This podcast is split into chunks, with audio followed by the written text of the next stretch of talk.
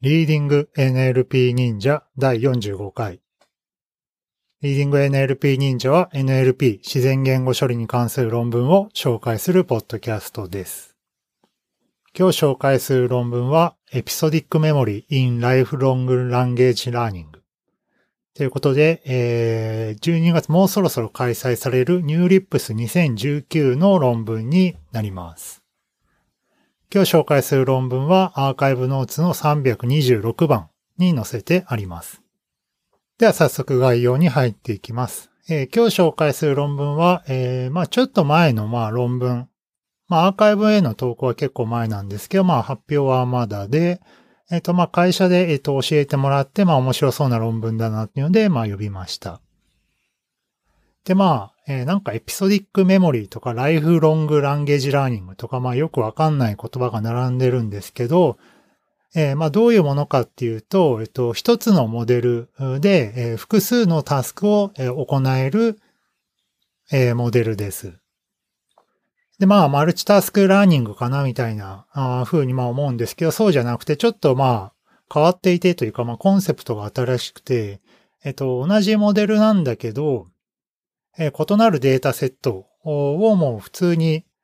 え一緒に突っ込んでしまって、一つのモデルで、まあ、どのタスクでも、え解けるよみたいなものをやっていて、まあ、ま、汎用的な、え AI、インテリジェンスな、えものが、ま、できてしまったよみたいなことを言ってる論文です。で、まあ、いろんなデータセット、まあ、テキスト、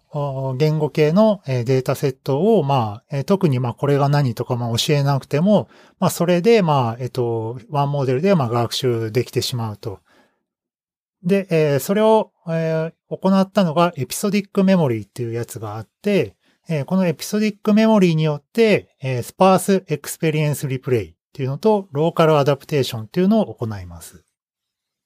で、まあ、いきなりカタカナがいっぱい出てきたんですけど、まあ、これは後ほど説明します。で、まあ、この episodic memory を使うことによって、えー、 catastrophic forgetting、破滅的忘却って出ましたけど、えっと、まあ、これを軽減させてあげられるらしいと。で、破滅的忘却っていうのは何かっていうと、まあ、何らかのモデルを、まあ、学習しますと、あるタスクで。で、まあ、それでは、まあ、いい性能が出て、えまあ安心かと思いきや、二つ目の例えば違うタスクとかを投げちゃうともう一気に性能がま劣化してしまうようなことをま言うらしいと。で、これをまあ、え破滅的忘却って言うんですけど、まあこういうことがまあなくなるような手法っていうのを考えてみましたっていうのがこの論文。で、論文自体はあの、ディープマインドなので、まあ、え強化学習とかなんかすごい、えオープン AI とかまあ作ってますけど、まあ強そうな、え著者らがやっています。で、具体的には何やったかっていうと、テキスト分類と QA、クエスチョンアンサリングの2つのタスクをですね、1つの学習でまやってしまったっていうことを実験でやってます。で、まあ、細かい手法については、まあ、後ほど説明するので、え、早速イントロダクションに入ります。え、まず、まあ、今、DNN のモデルで、まあ、いろいろ人を超えたみたいなのが出てきてますけど、まあ、基本的に一つのデータセットに対しては、まあ、学習量が十分であれば、まあ、高い性能を見せるっていうのは、まあ、昨今、あるかなと思うんだけど、まあ、データシフトとかがまあ起きると、まあ、ちょっと違うデータとか入ってくると、もう一気に使えなくなる。す、で、に獲得した知識っていうのがまあ再利用できなかったりすると。で、こういうのをカタストロフィックフォーゲティング、破滅的忘却っていうらしいと。で、これを軽減させるアプローチとして、まあ、主に3つあるって言っていて、えまずは生息化とかを入れて、まあ、学習損失を工夫するっていうこと。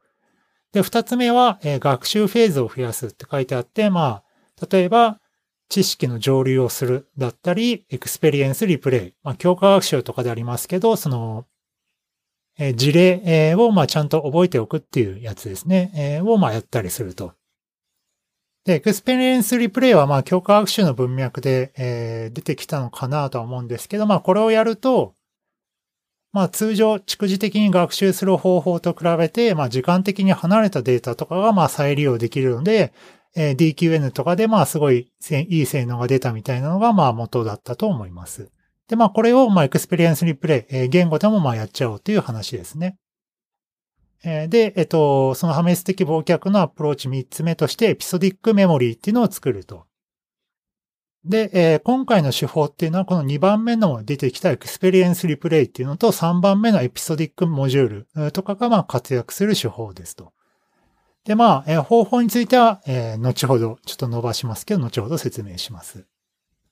で、今回は、えっと、 lifelong な、えー、言語の、えー、学習モデルって言っていて、まあ、 lifelong ってまあ、まあ、息の長いというか、まあ、生涯渡って使えるじゃないけど、まあ、汎用的なえ言語系のえ AI みたいなものを作れるよみたいなことを、まあ、言っているんだけど、まあ、それは experience replay と local adaptation でえ実現しますと。で、 experience replay は今回この sparse experience replay って言っていて、まあ、何をやるかっていうと、 experience replay 自体は、えー、学習時の事例っていうのを、まあ、覚えておく。うそして、学習した事例っていうので、まあ、たまにですね、えー、パラメータ、モデルのパラメータっていうのを、まあ、勾配ベースで学、えー、更新するっていうものです。で、ローカルアダプテーションっていうのは、まあ、何かっていうと、えー、推論時ですね。推論時に、まあ、モデルのパラメータっていうのは、まあ、推論時も固定されてるはずですけど、えー、事例に、各事例に合わせて、えー、モデルのパラメータをちょっと改変するみたいなことを指します。まあ、まだこれだけだとよくわかんないと思うので、えー、後で、えー、ちゃんと説明します。で、えー、今回のモデルの貢献ポイントとして、えー、2つ挙げられてて、まあ、1つ目が、えー、多くのデータセットに対してワンパスで、えー、事例のストリームを学習できるモデルを提案したと。まあ、具体的にはテキスト分類と、QA のデータセットを、まあ、ワンモデルで、まあ、一つの学習パスで、まあ、やってしまったっていうことですね。まあ、よくあるマルチタスクは、あるタスクを解くのに、A っていう答えと B っていう答え同時に出すみたいなものは、まあ、あったりします。まあ、例えば、意味理解とかだと、インテントの推定とエンティティの推定を同時に行うとかはあるんですけど、まあ、今回提案するモデルは、まあ似ているかと思いきや、まあちょっと似ていなくて、えー、全然違うテキスト分類と、えー、QA っていうのを、まあバラバラに、えー、まあ解くんだけど、まあモデルをそれぞれ用意するんじゃなくて、一つのモデルでその二つの、えー、性能、テキスト分類と、えー、QA がまあ解ける性能を持つっていうものですね。まあこういったものはまあ僕自身はまあ初めて読んだので面白かったです。で、え、貢献ポイントに戻って、二つ目は episodic memory っていうのを作ったと。で、これによって sparse experience replay っていうのと local adaptation を実現できるよっていうものですね。では実際に、え、モデルの説明に入っていきます。まず、え、どういう、え、設定かというと、まあいろんなデータセット、テキスト分類だったり QA だったりっていうものがまあ完全に連結されたものがまあどんどん流れてくるんですね。で、モデル自体は、えっと、それを学習するんですけど、まあ普通に、えー、ログのまあ最優推定みたいな、えー、目的関数がまあセットされていて、えー、そのための、えー、パラメータ、えー、W っていうのをまあ、えー、見つけ出すよっていうのが、えー、この学習のゴールです。で、なのでまあ学習自体はまあ一般的なものですね。で、その時のまあ学習方法に、えー、まあ、工夫があると。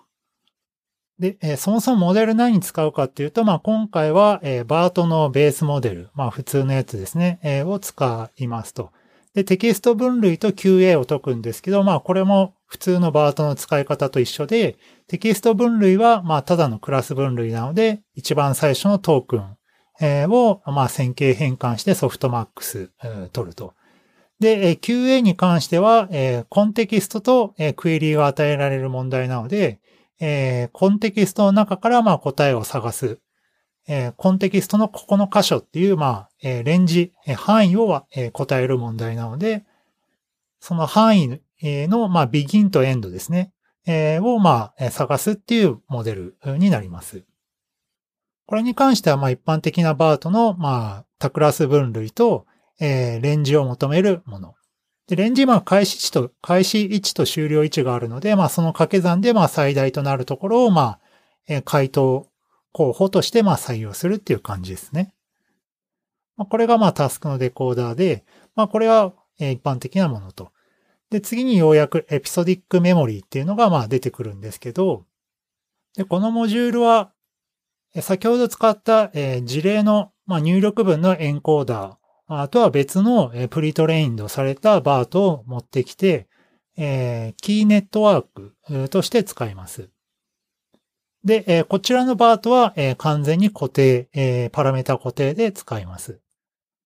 で、えっ、と、エピソディックメモリーっていうのは、えっ、と、キーバリュー型になっていて、え、キーとバリューがあるわけなんですけど、え、テキスト分類において、え、そのキーっていうのは何かっていうと、文書の最初のトークンの位置のエンコードを、え、キーネットワーク、まあ、また別途用意したバートでエンコードしたやつの、え、ところを、まあ、エピソディックメモリーの、まあ、キーとすると。えっと、QA タスクの方は、えっと、質問文の最初のトークンの、まあ、エンコードしたものをキーとして使います。で、えバリューは何になるかっていうと、えその入力の時、えそのタスクにおける入力、入力文と、えラベルっていうのをバリューとして保存します。なので、まあ、キーっていうのは、まあ、エンコードしたトークンで、えー、バリューの方は、えー、入力 X と、えー、ラベル Y っていう感じで保存しておきます。まあ、これが、まあ、エピソディックメモリーっていうやつですね。じゃあ、このエピソディックメモリー、いつライトするのか、いつリードするのかっていうのが、まあ、ライトに関しては、まあ、学習時ですね。えー、適当なタイミングで、まあ、学習じゃないや、保存すると、まあ、書いています。えー、アルゴリズム1番を見ると、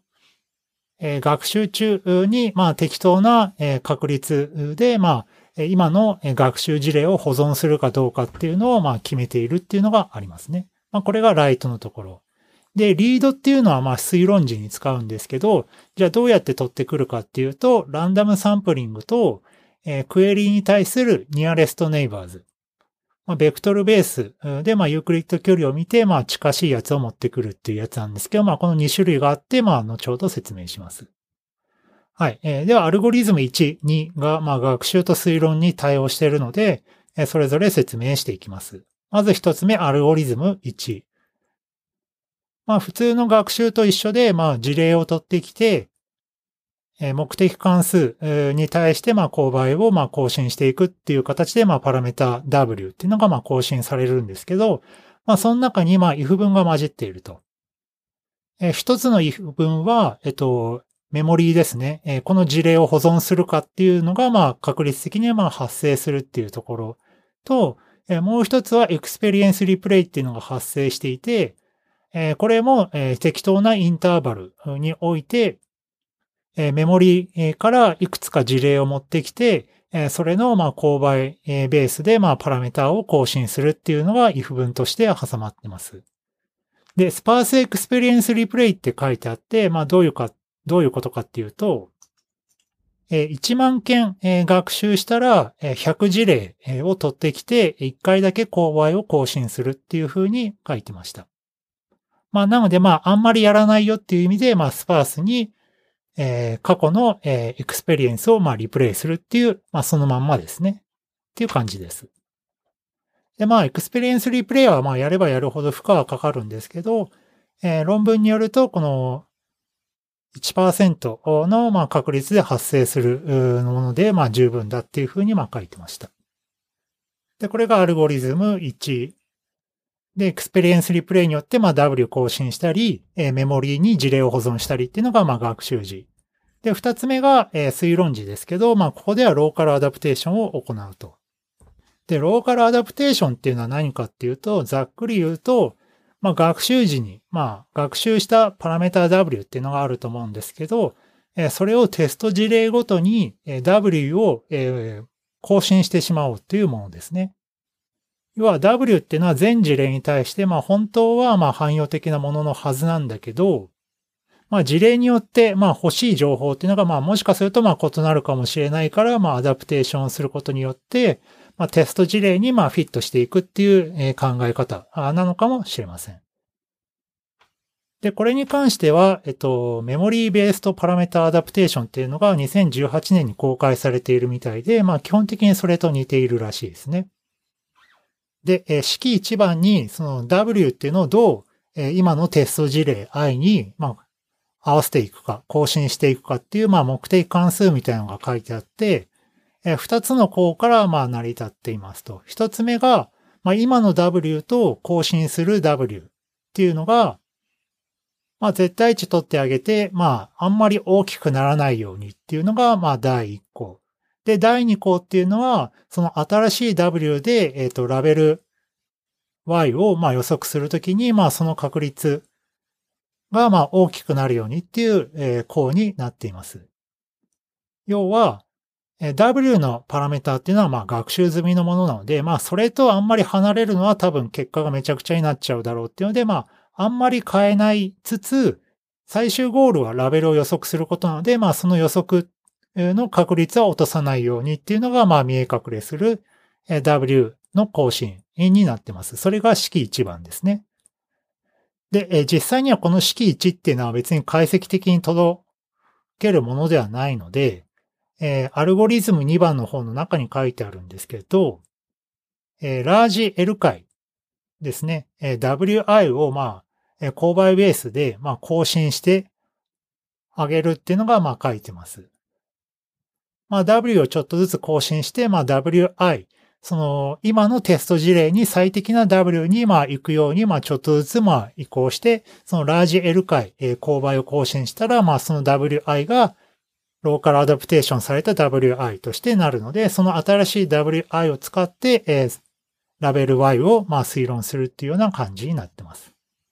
あ、で、えっと、もう一個言わせるした。えっと、推論時に、えー、先ほどのエピソディックメモリーから、えー、稽古の近い、えー、ネイバー、まあ事例ですね、えー、を引っ張ってきます。これはまあ完全にユークリッド距離でまあやるらしいんですけど、まあ K は30個とかかな。30個近しい、えクエリを持ってくると。何を意味してるかっていうと、え今聞いている、例えば QA とかだとまあ質問ですけど、その質問に、え近しいような、えメモリ、え experience ですね、えが呼び出されますと。要は、えっと、今のテスト事例と似たような事例を持ってきて、え W っていうのをその似たようなテスト事例たちだけで、まあ、 fine-tune するような形で、local adaptation が実現されているっていう感じです。はい。え、こんな感じで、え、 experience replay、えー、と、え、 local adaptation を説明をしました。じゃあ早速実験に入っていきます。実験はまあテキスト分類とまあ QA をやるっていうので、え、テキスト分類はえ4つぐらいのいろんなデータセット持ってきて、まあ、4クラス分類とか14クラス分類とか5クラス分類とかえでやるみたいですね。で、データセット自体は、えっと、偏りなしでえ再構築したみたいです。で、二つ目の QA は、えっと、3つ使っていて、スクワットの1.1、トリビア QA、QUAC、えっていうのを使ってますと。で、スクワットは、えー、Wikipedia をベースに、えー、QA しているやつですね。で、トリビア QA はなんかトリビアの、まあ、サイトとかからまあ集めたやつ。で、 QuAC は知らなかったですけど、えー、 information seeking の対話スタイルのデータセットって書いてあって、えー、生徒が Wikipedia の記事に関して質問をして、まあ、先生が答えるスタイルのデータセットらしいですね。まあ、いずれも、えー、コンテキストの中に、まあ、答えがある QA データセットっていう感じですね。では次に、えー、比較するモデル7個ですかね。えー、7個を説明します。えー、1個目がエンコーダー、デコーダーモデルって書いてあって、えー、エピソディックメモリーなしの、えー、モデルです。まあ、これしか書いてなかったので、まあ、バートを使ったのかもよくわかんないですけど、まあ、エンコーダー、デコーダーモデル。で、二つ目が、これは2019年のなんか誰かの、モデルで、アベレージグラディエントエピソディックメモリー、AGEM っていうんですかね、えー、っていうのがありました。で、これはエピソディックメモリー使っていて、勾配ベースでパラメータを更新するとかでまあ似てるんですけど、データセットの識別子、今テキスト分類とか、え今 QA とか、えそういった識別子を使って学習しているみたいっていうところで、え今回のモデルと違うと。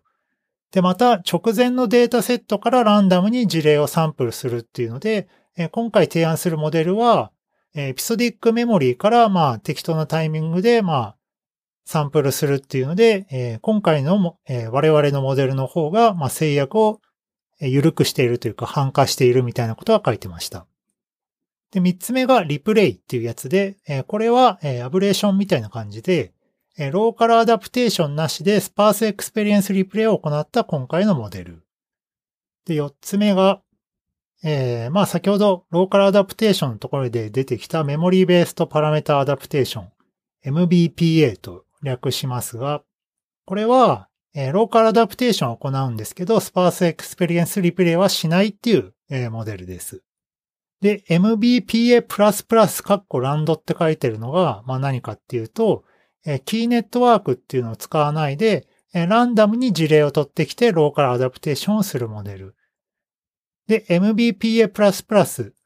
rand なしは、まあ今回のモデルですね。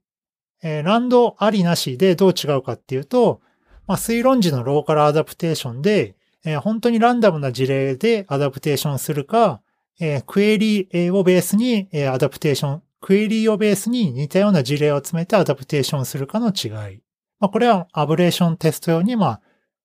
用意したモデルって感じですね。で、最後が、え、MTL って書いてて、マルチタスクモデルなんですけど、まあ、これは全データセットを同時に学習したマルチタスクモデルパフォーマンスの上限って返して、えー、まあこれ以上の情報がないので、まあ何とも言えないんですけど、まあ今回テキスト分類と QA 分類が、QA 分類じゃないや、QA タスク。まあ二つのタスクがあるので、まあそれぞれ別々に、えー、モデルを分けて、えー、テキスト分類の全データを突っ込んだモデルと、えー、QA の全データを突っ込んだモデル、それぞれ、えー、一つだけのタスクで、まあ、モデルを解いたものなのかなと思ってます。まあ、パフォーマンスの上限って言ってるので、まあ、余裕があれば、まあ、二つ用意すればいいんだけどっていう、まあ、話だけど、まあ、今回みたいに、まあ、汎用モデルの実験っていうので、性能上限として、まあ、比較用に持ってきたっていう感じですね、多分。多分。はい。では、実験に行きます。まず、学習データっていうのは連結されますと。で、えー、まあいろんなデータセットがあるので、まあどういうふうに混ぜるかみたいなのはアペンディクス A にあって、まあ基本的には、えっと、データセットごとに行くらしいんですけど、まあ要はデータセットをバッチごとには、えー、混ぜるとかなんかしてないと思っていて、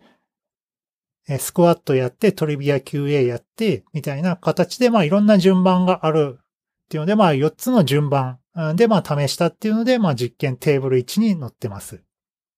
で、テーブル1にはテキスト分類と QA、それぞれの性能が出ています。テキスト分類は、まあ、正解率で、まあ、QA は、え、F1 スコアで出してますね。で、え、先ほどの7個のモデルに対して、まあ、いろんな順番でやったやつの比較が載ってあるんですけれど、まず AGEM っていうやつ。AGEM は何だったかっていうと、まあこれもエピソディックメモリーをやってるけど、まあタスク識別子とかがまあいるやつっていうので、まあ既存ベースラインを載せてますね。まあこれ普通の encoder decoder モデルよりもまあだいぶいいんだけど、まあどっちのタスクにおいても今回のこの MBPA、まあ MBPA 自体はまあ既存からあるんですけど、まあそれよりも悪くなっちゃってると。で、えー、リプレイと MBPA、え sparse experience replay しかないやつと、 local adaptation しかないやつを見てみると、まあ、これも encoder、decoder モデルと比べて、まあ、だいぶ、その破滅的忘却がないというか、まあ、性能が高くなっていると。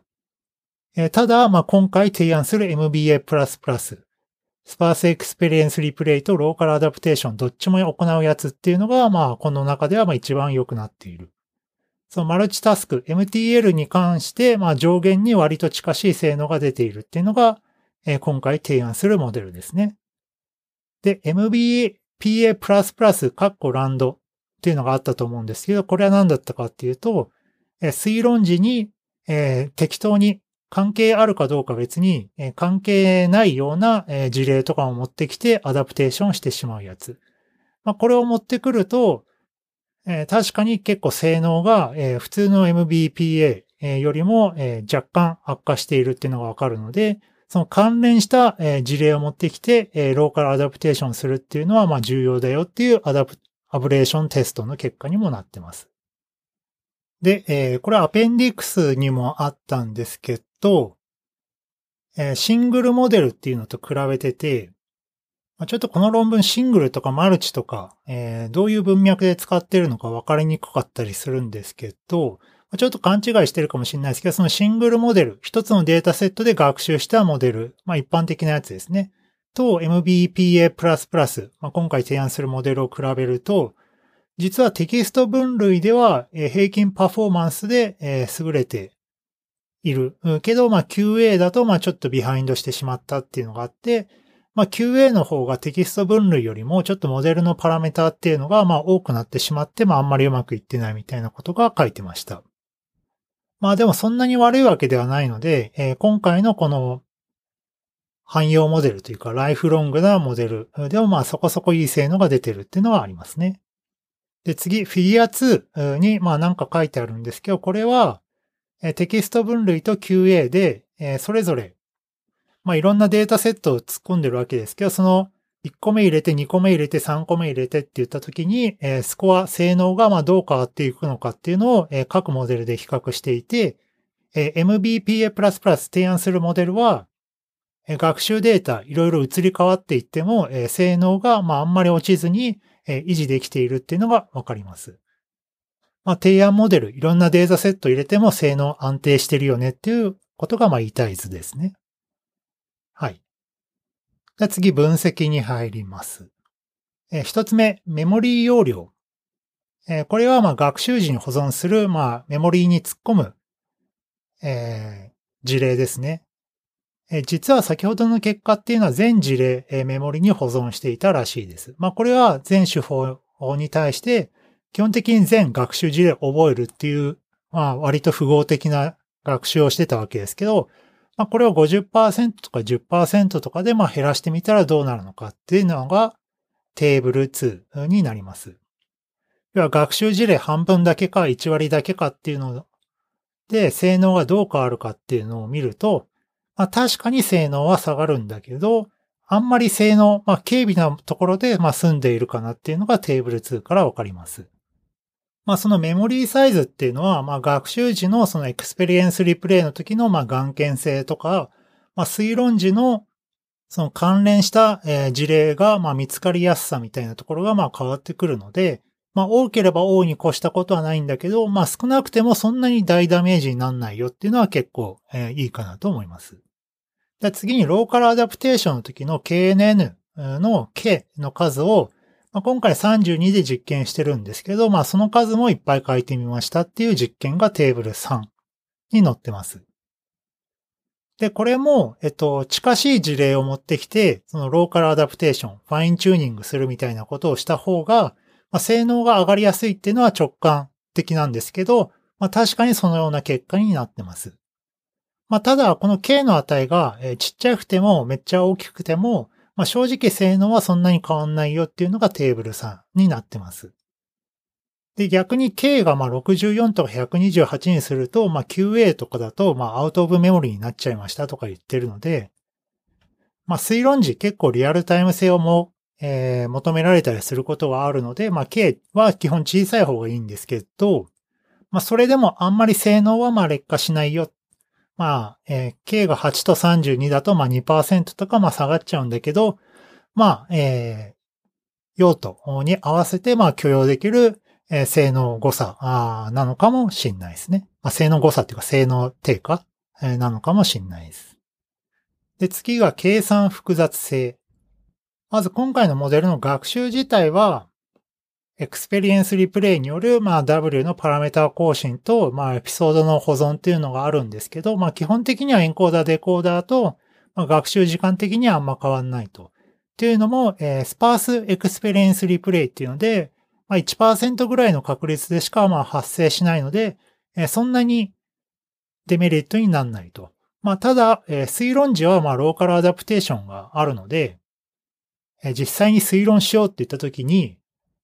え、まず、え、その、今回のテスト事例でクエリーベクトルを作って、それを key network、BERT に投げて、え、近しい、え、ベクトル、え、ベクトルじゃない、近しい、え、事例、 experience っていうのを K 個持ってきて、パラメーターを、えー、勾配ベースで、え何回か更新して、え W が決定するみたいにやってるので、まあ遅いと。で、遅いので、まあ割と、えー、非現実的かなっていうか、まあ実用性はないかなとは思うんですけど、まあこの論文でもまあ確かに書いてあって、まあこの辺はフューチャーワークみたいなことは書いてました。はい。えー、で、最後の分析は、まあ、全部アペンディクスに流れてて、まあちょっと面白かったんですけど、まあちょっとまあ実験結果はまあ面白かったので、えー、異臭の方には貼っておきました。えー、いくつか事例を持ってきていて、一個ずつ説明していきます。まず一つ目は、えー、エピソディックメモリーから取ってきたネイバーズ KNN で取ってきた事例っていうのはどういうものかっていうやつですね。で、これは QA タスクにおける、えー、類似事例が出てるんですけど、えー、クエリ、えー、今回のテスト事例っていうのが、in what country is Normandy located? っていうのが、まあ、テスト事例に対して、えー、KNN で取ってきた、え事例っていうのが、in what area of France is ほにゃららとか、in what country is ほにゃららとか、まあ、in what なんちゃらとかでまあ通じてるので、まあ、構文的にというか、まあ文的に似たようなものを持ってきてると。えっと、テキスト分類の事例もあって、えこれに関しては、まあ、見た目が似ているというよりは、えトピック的に類似したような事例が、え取れているっていうのがわかります。で、二つ目、えー、ローカルアダプテーションがま成功した事例っていうのが書いてあって、まあ、ローカルアダプテーションしなかったら失敗した事例を持ってきたんだと思うんですけど、えー、これもですね、えっと、長い文に関しては、え、QA かな？は、えっと、テーマ的にま関連した事例を持ってきてこれてるし、え、短いクエリ、What was the break? え、っていう、まあ、すごい短い文に対しては、え、文的にえ似たような事例、まあ、さっきも出てきたような事例っていうのが、まあ、取れているっていうのがわかるのが、まあ、テーブル8に書いてます。で、最後テーブル9は、えっと、まだちょっとモデルには取ることが難しい事例っていうのがあって、え実際にはなんか人が、え判断して、まあ、これは似てるって言った事例なんですけど、えモデル的にはすごい遠い。そのユークリッド距離的には遠い事例があって、えー、どういうものかっていうと、まあ、クエリとは異なる形で表現されたものって書いてあって、あ、事例を見ると、今回のテスト事例が What was the name of? っていうのに対して、人が判断した類似事例っていうのが Who was the nephew? とか Who is the nephew? とかで、要は What と Who でまあ結構違うんだけど、まあ聞いてること自体はえ誰々の、えおいは誰みたいなことを聞いてるので、まあ意味的には同じで、ちょっとセマンティック的には同じなんだけど、まあ文の見た目的には遠い。で、まあバートだとまあこの辺取れそうな気はするんですけど、まあまだ取れない事例っていうのも結構あるらしくて、え改善の余地ありみたいなことは言ってました。まあ今回ただの KNN でやってるので、まあ KNN というか、えユークリッド距離でベクトルを比較しているので、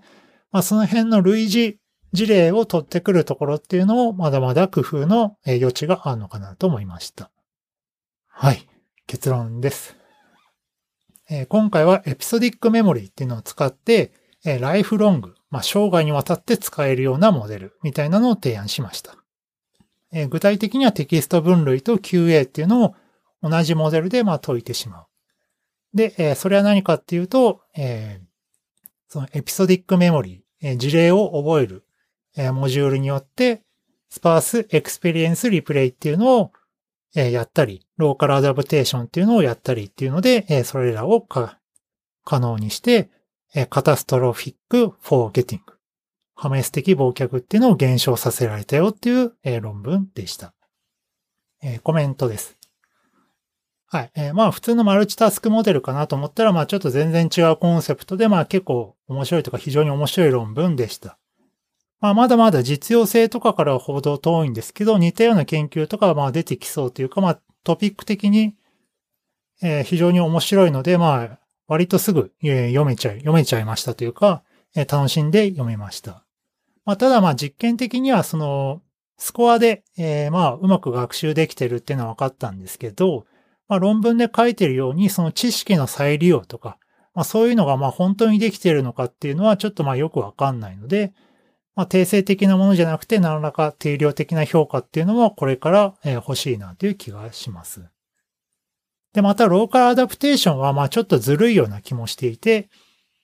えー、まあ、かつ、えー、推論時のことなので、まあ、こんなことを推論時、えー、やれるモデルっていうのは実用的にはないので、まあ、この辺も、えー、どう改善されるのかなっていうのは、えー、期待したいですね。はい。今日紹介した論文は、エピソディックメモリー in Lifelong Language Learning っていうので、えー、DeepMind からニューリップス2019の論文を紹介しました。今日紹介した論文は、アーカイブノーツの326番に載ってます。はい。えー、リーディング NLP 忍者では、えー、 Patreon でサポーターを募集していますので、えー、もし興味がある方は、えー、考えてみてください。また、えー、iTunes とかで、まあ、評価とかできるみたいで、まあ、面白いなって思った方は、まあ、星とかをつけていただけると嬉しいです。はい。それでは。